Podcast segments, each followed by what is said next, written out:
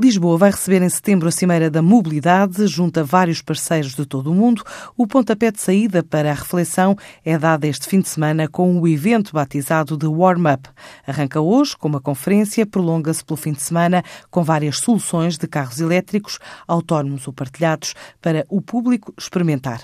A ideia é mostrar algumas das maiores inovações que se estão a fazer nesta área do transporte ecológico e sustentável no edifício Central Tejo, tal como adiantou numa entrevista à TSF Miguel Stilwell de Andrade, administrador da EDP Comercial. O warm-up, no fundo, vai ter um conjunto de painéis a debater alguns destes temas.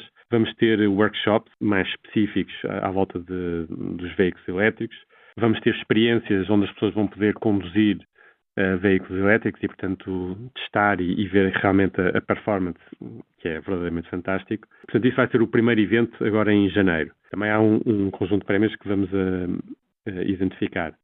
Em setembro vai ser uma sessão mais plenária, com, também com peritos internacionais, onde vamos juntar mais uma vez à volta deste tema da mobilidade, enfim, mais uma vez para promover e, e debater estas tendências. Nós acreditamos que a mobilidade está a mudar e isso já é visível hoje. Aliás, todas as discussões à volta dos Ubers, de, dos táxis, isso é uma vertente disso.